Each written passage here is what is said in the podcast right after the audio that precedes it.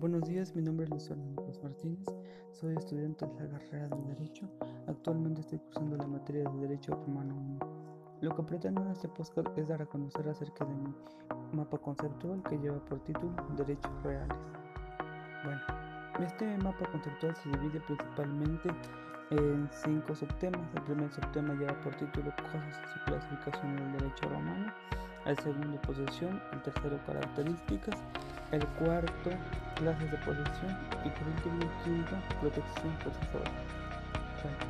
para empezar les hablaré acerca del primer tema, que es cosas clasificación en derecho romano. Nos dice que el primer objeto de estudio del derecho es la persona, es decir, el sujeto de derecho. La segunda constituye las cosas.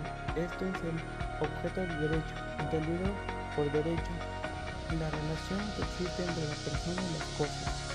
El vocablo cosa, que es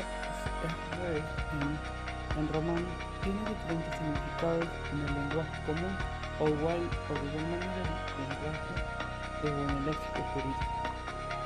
La palabra res se utiliza, se utiliza, indicar, se utiliza para indicar aquello que puede ser objeto de derecho, es decir, que sea corporal o espiritual, natural o artificial real o abstracto y, sea susceptible de apreciación o precisión económica.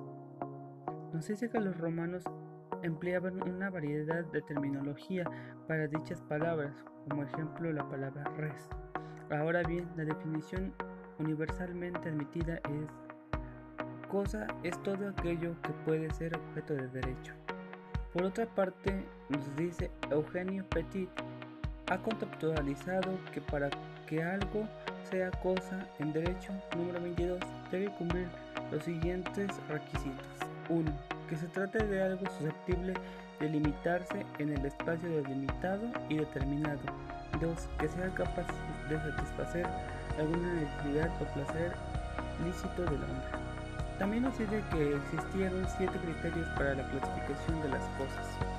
Pasando al segundo sistema que lleva por título sesión, nos dice que en la actualidad por posesión se entiende el señorío de disposición de hechos sobre una cosa con la pretensión de tenerla como propia. Se distingue tanto de la propiedad que es el derecho jurídico absoluto y oponible a terceros erga homse cuanto de la tenencia como concebida como una mera disponibilidad de hechos, pero la posibilidad de pretender conducirse como dueño respecto de ella, o tenerla por sí, con exclusión de cualquier otro bien.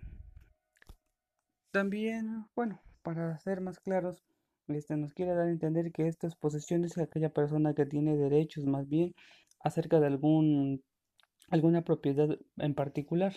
Esto, esto lo que acabo de mencionar anteriormente era mencionado así o interpretado por los, por los romanos, pero en la actualidad también se está, se lleva esto de igual manera. Todas las personas eh, que tienen algún, algún, algún objeto o algún terreno o cualquier cosa, ellos tienen la posesión de cierto bien. Pasando al tercer subtema que lleva por título igual características, eh, nos dice que la posesión fue definida por los romanos como el hecho de tener en su poder una cosa corporal, deteniéndola materialmente con la voluntad de poseerla y disponerla de ella como lo haría el propietario. Conlleva, conlleva los siguientes eh, efectos jurídicos.